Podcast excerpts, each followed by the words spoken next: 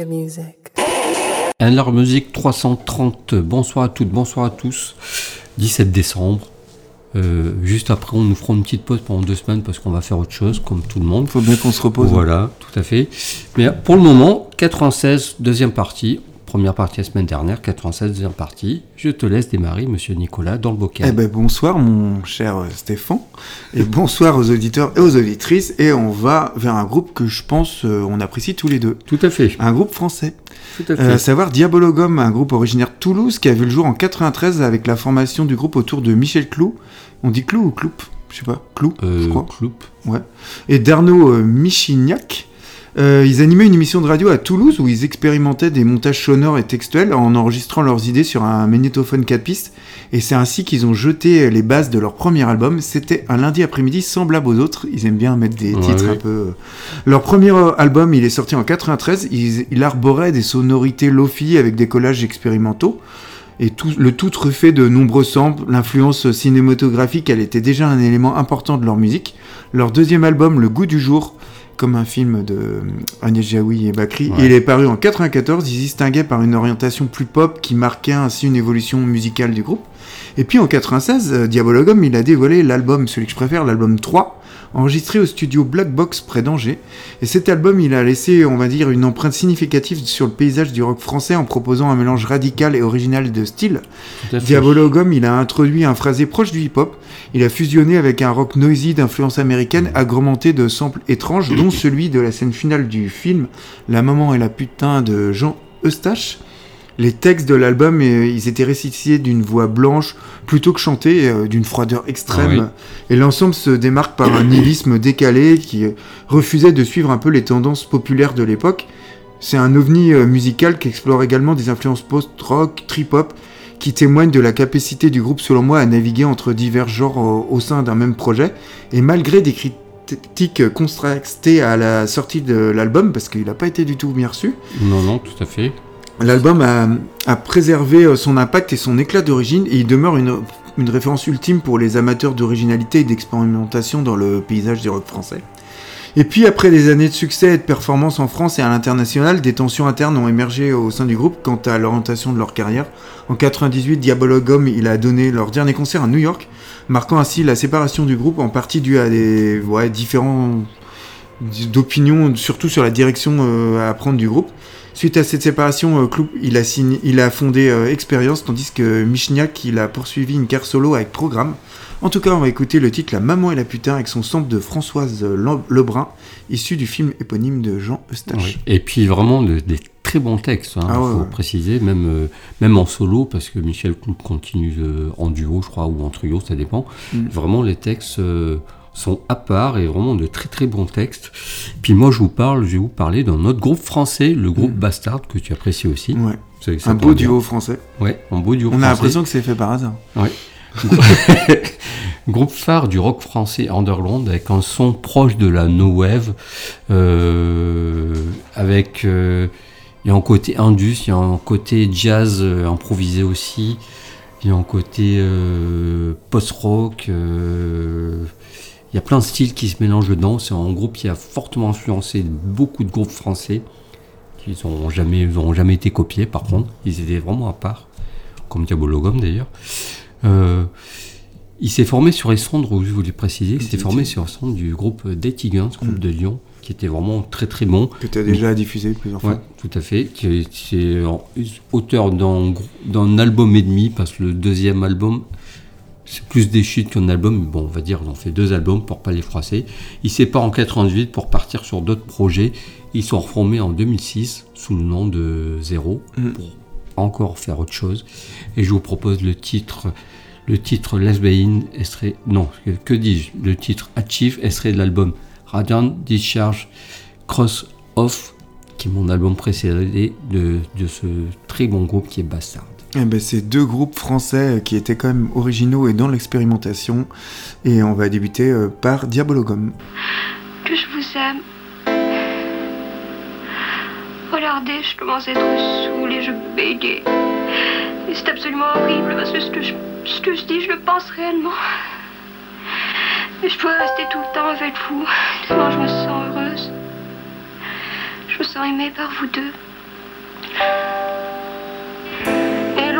Me regarde avec ses yeux en couille de mythe d'un air sournois en pensant Oui, ma petite, tu peux toujours causer, mais je t'aurai. Je vous en prie, Alexandre, je joue pas la comédie, mais qu'est-ce que vous croyez? Pour moi, il n'y a pas de pute. Pour moi, une fille qui se fait baiser par n'importe qui, qui se fait baiser n'importe comment n'est pas une pute. Pour moi, il n'y a pas de pute, c'est tout. Tu peux sucer n'importe qui et faire baiser par n'importe qui, tu n'es pas une pute. Pas de pute sur Terre, putain, comprends-le. Et tu le comprends certainement. La femme qui est mariée, qui est heureuse, et qui rêve de se faire baiser par n'importe qui, par, par le patron de son mari, ou par je ne sais quel acteur merdique, ou par son crémier, ou par son plombier, que c'est une pute Il n'y a pas de putain. Mais qu'est-ce que ça veut dire, putain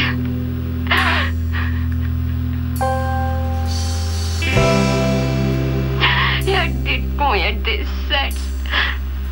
Qu'est-ce que tu crois C'est pas triste, hein c'est super gai. Et je me fais baiser par n'importe qui. On me baise et je prends mon pied.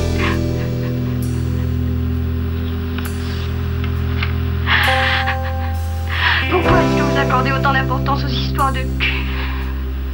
Le sexe. Tu me baisses bien là, comme je t'aime. Il n'y a que toi pour me baiser comme ça. Il n'y a qu'un toi, il n'y a qu'un moi. Il n'y a que toi pour me baiser comme ça, il n'y a que moi pour être baisé comme ça par toi. La chose amusante. Les choses horribles et sordides, mais putain, les choses sordides et horribles. Si vous saviez comme je peux vous aimer tous les deux, et comme ça peut être indépendant d'une histoire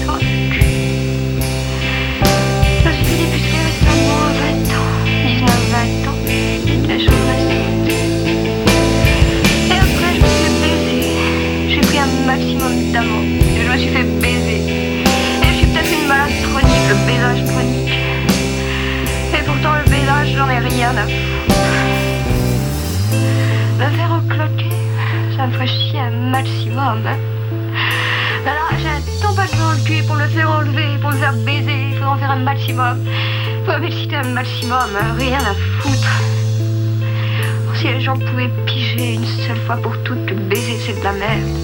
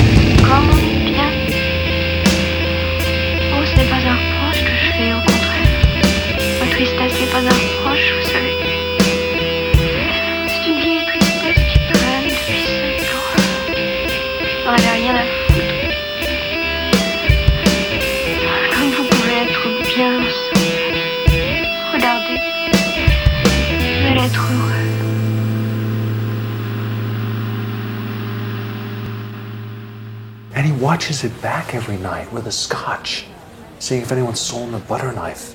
He's gonna fucking gut you like a rainbow trout.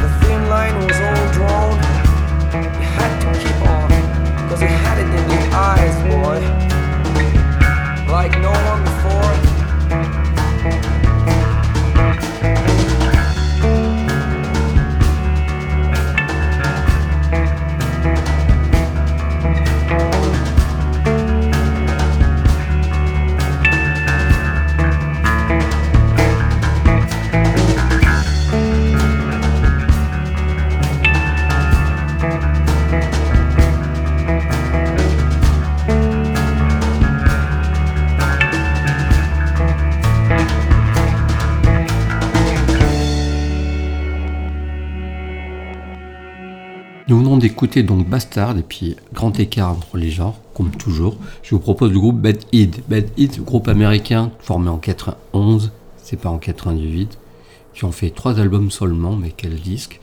Euh, c'est un groupe qui est formé par les frères Cardan, qui proposent en son slowcore, indie, rock, post-rock, avec euh, la musique minimaliste euh, et très sombre, tout en étant mélodique avec cette voix traînante, il y a une voix traînante qui est presque inaudible, avec des textes un peu, poétiques, un peu, d'ailleurs, on va dire.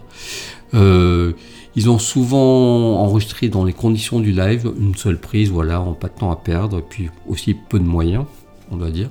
Ils ont cultivé une part de mystère car euh, pas de promo, pas de clip vraiment officiel. Euh, puis même leurs concerts, leurs concerts c'était vraiment euh, très peu de concerts. Ils sont séparés en 98 pour former un tout autre groupe. Euh, on les a souvent rapprochés de, de, de l'eau, de Swell, de Codeine, de Spain. Mhm. Ils ont, et pourtant, ils ont été influencés par euh, Joy Division, par le Velvet.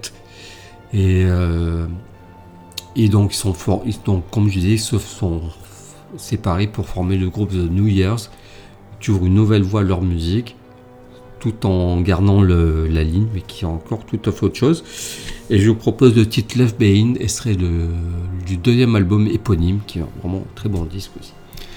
Ok, et ben on va enchaîner avec un dans un autre genre. Alors c'est un groupe euh, très connu hein, que j'ai déjà passé plusieurs fois, mais les deux premiers albums ont tellement marqué euh, les gens et moi surtout que j'étais obligé de le passer. Mais après, je le passerai plus. Parce qu'après, ça, a beaucoup changé. Voilà, c'est ça. Après, j'ai plus suivi.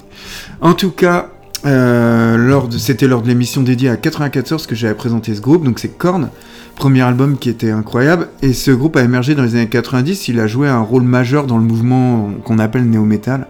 Leur histoire a commencé sous le nom de LAPD à Bakersfield en Californie. Et c'est là que Jonathan Davis, alors chanteur de Sex Art, il rejoint le groupe. Il se rebaptise Korn. Le groupe enregistre sa démo au Nadir Myers Mine en 93 avec le producteur Ross Robinson. En 94, ils sortent leur premier éponyme suivi de Life is Peachy en 96. Donc c'est avec cet album que Korn renforce ses influences métalliques en explorant, on va dire, des textures sonores plus sombres et des rythmes qu'on va dire menaçants. C'est directement inspiré du metal underground. Le groupe intègre suffisamment d'éléments à la structure des chansons du ro- rock alternatif pour rendre leur musique accessible aux, aux masses en fait. Oui. C'est noir, c'est menaçant, mais en même temps il y a un côté pop. Et euh, la principale force de Korn, ça ré- réside, selon moi, dans leur son enragé, viscéral, efficace. Jonathan Davis, il transmet une authenticité rare à travers sa voix, des émotions.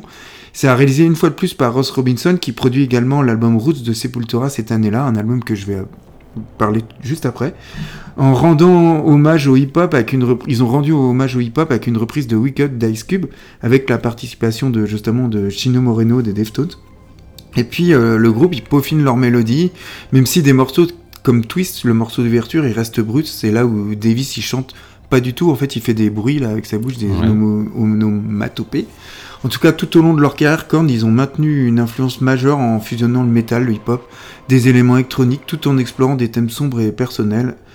On va écouter le titre Good God, issu de leur album It Pitchy, un album, comme je disais, qui m'a vraiment marqué. Ils sont toujours en activité, ils en sortent Ils sortent des de albums disques, tout le hein. temps. ouais. Ouais.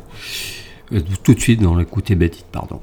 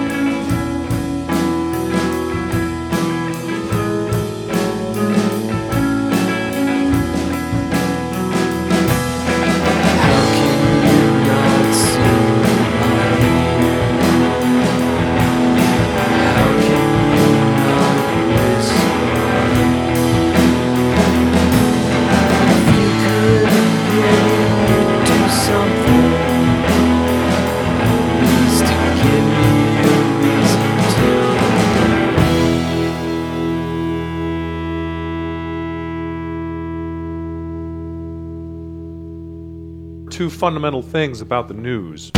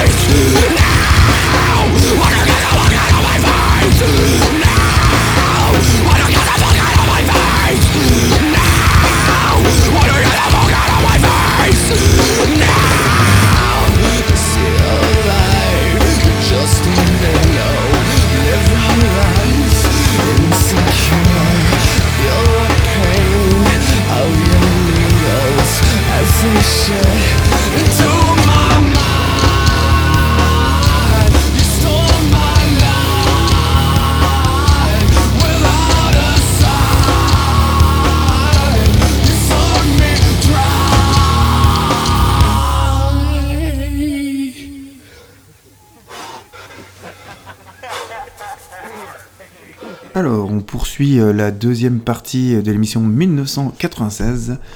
Ah oui, je vais parler de Sepultura, j'en ai un peu parlé juste avant. Donc c'est un groupe qui est originaire de Belo Horizonte.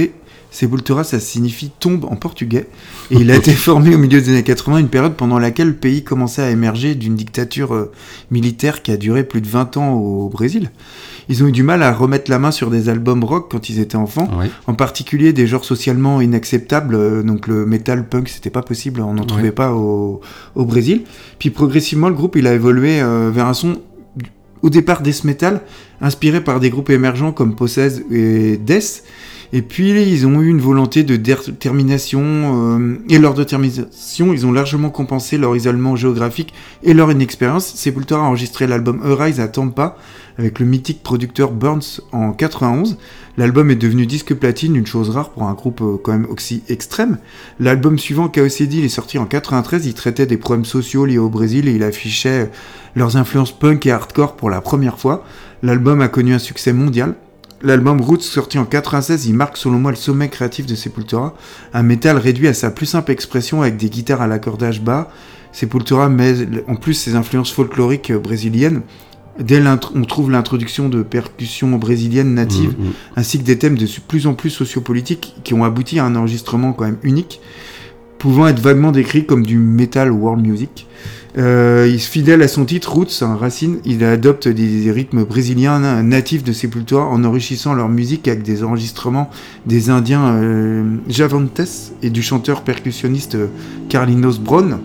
Euh, Roots, il va dépasser les 1,5 million d'exemplaires vendus à travers le monde. Et puis une tragédie familiale va déclencher une série d'événements qui vont aboutir à la séparation du groupe. Mac il va quitter le groupe, il va créer Soulfly en 98. Et puis le chanteur américain euh, Derek Green, il va remplacer Cavalera, ils vont sortir d'autres albums, l'album Against notamment. Et depuis, ils ont publié six autres albums avant le départ du batteur Igor Cavalera, qui a rejoint d'ailleurs son frère récemment pour former euh, Cavalera Conspiracy. En tout cas, on va écouter le titre Cutthroats, issu de l'album Roots. Et pour ma part, je vous propose le groupe Evergreen. C'est un groupe en perdu de vue. Euh, je sais peu de choses dessus. C'est un groupe des années 90 qui a quand même eu un joli succès. Euh, ça serait un mélange de, de Fugazi, de Television, des Stooges. C'est un album qui a été enregistré par un certain James Murphy, LCD Sound System. Donc, comme quoi il était, il était dans le studio avant, de, avant tout ça, avant d'être dans la musique lui-même. C'est un groupe qui a influencé et développé le son emo des années 90, alors qu'ils sont plutôt obscurs. Ils ont disparu de la circulation. Je ne sais pas du tout ce qu'ils sont devenus. S'ils ont d'autres, je pense qu'ils ont dû se débrouiller à, à traîner dans d'autres projets divers et variés, à mon avis. Et je vous propose le titre Glass Highway. Elle serait l'album éponyme sorti en 96. Eh bien, on commence euh, ce duo musical avec le groupe Sepultura.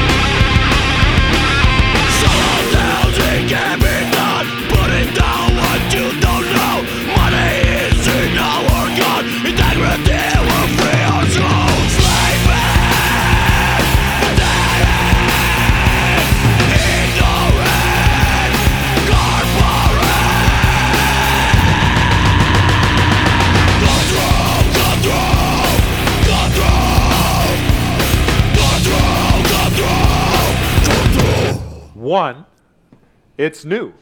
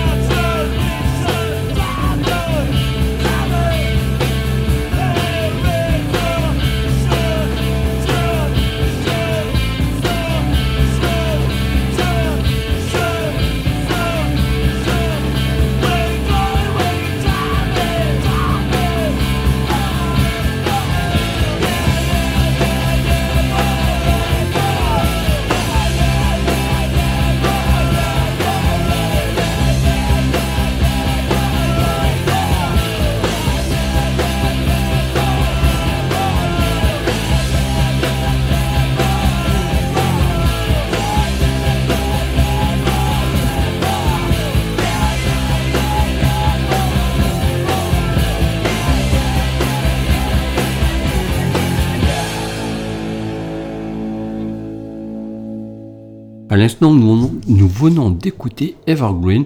Et puis, je vous propose maintenant June of 44. C'est un groupe qui me tient à cœur. C'est un groupe américain formé en 94 par d'anciens membres de Rodan, de Langfish, de Rex, Que des, de que Hoover. Voilà, de- Que des groupes que j'aime.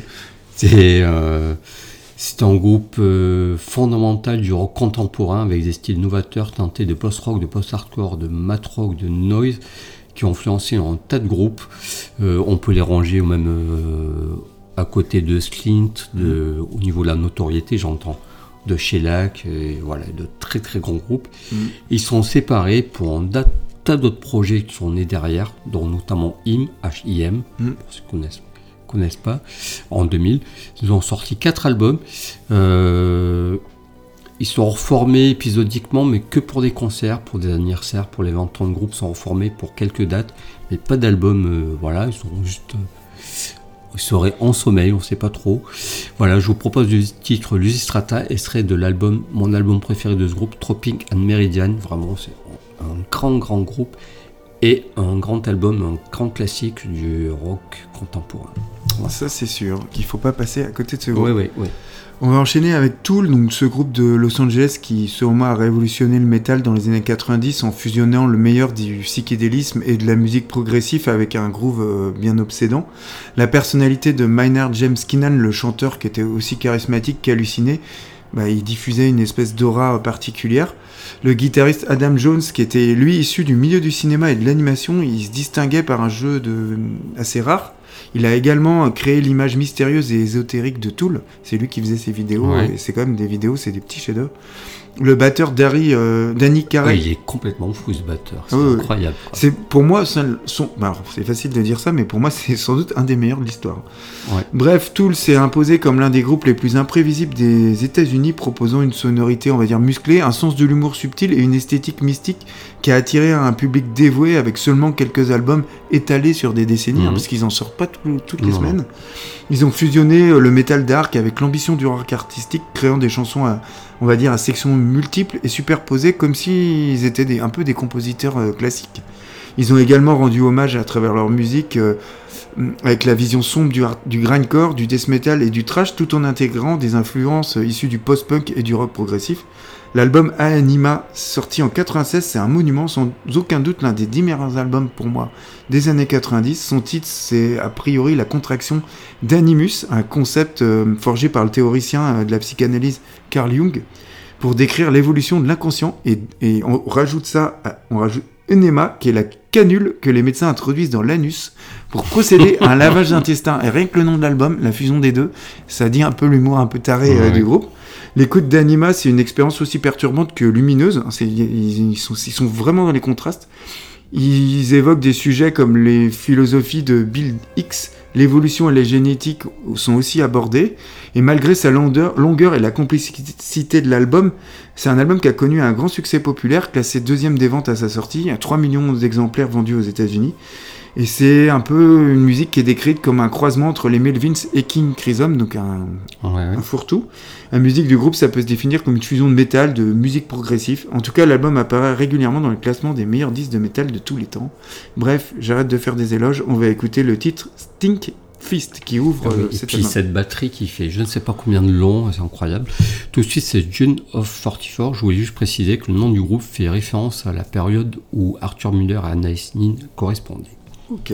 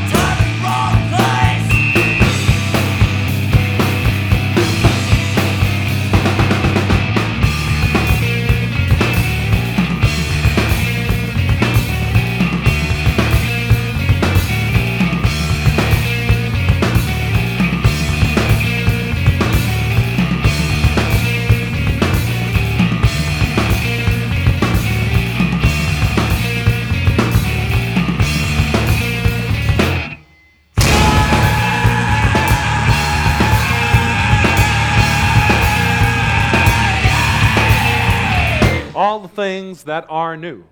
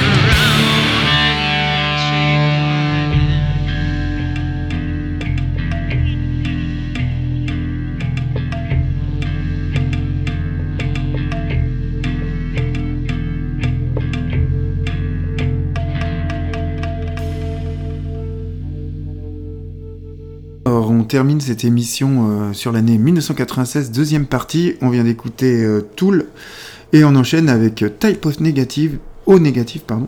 C'était un groupe de New York fondé en 90 par le chanteur, bassiste, auteur, compositeur Peter Steele à partir des vestiges de son groupe précédent Carnivore qui était un groupe de trash.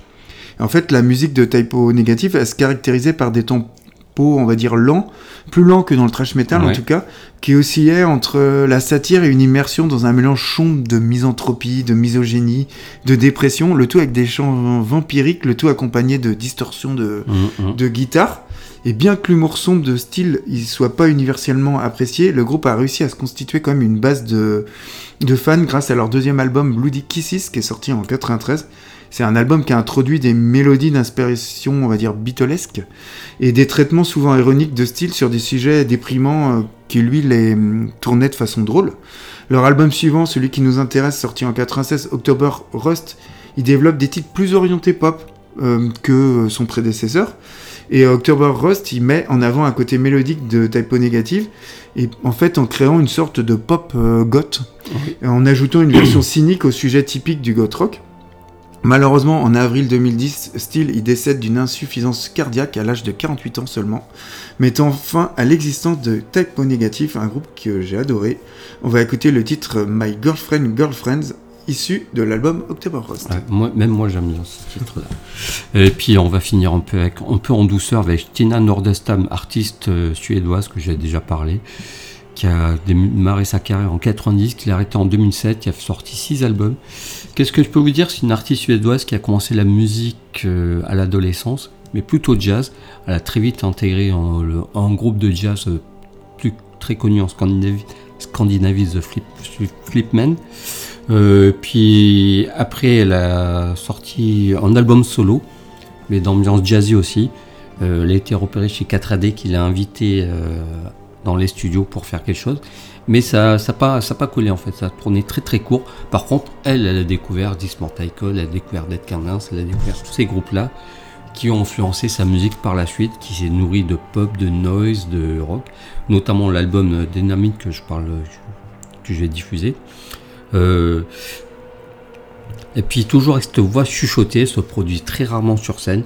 Puis sur ce disque-là, ce de- deuxième album, dès le deuxième album, s'éloigne du jazz vers des choses plutôt pop, suivi ensuite des disques, euh, un album de reprise euh, euh, où il y a vraiment, y a du Econ Bunnyman, il y a les Doors, il y a, du, Prince aussi, mais qu'elle le revisite d'une façon vraiment singulière. Je cherchais le terme. Toujours avec cette voix chuchotée. Puis l'album Dynamite, c'est le troisième album qui est vraiment, il y a des guitares qui sortent en avant, qui est totalement différent du reste de sa discographie. Je vous invite à le découvrir d'urgence. En 2007, elle a disparu des radars de la musique. Et puis je vous propose Under Your Command pour illustrer cet album Dynamite, pour, finir avec ceci, avec cette année 96. Eh ben, on termine en beauté cette année 96. On fait une pause. On se retrouve normalement euh, fin janvier. Ou Ouais. deux- ouais, enfin, deux- troisième semaine de janvier. Ouais, voilà. Pour euh, la retour de bah, notre bilan de l'année. euh, Voilà, le euh, top 50. C'est ça, comme tu dis. Bye bye. Bye bye, bonne fin d'année.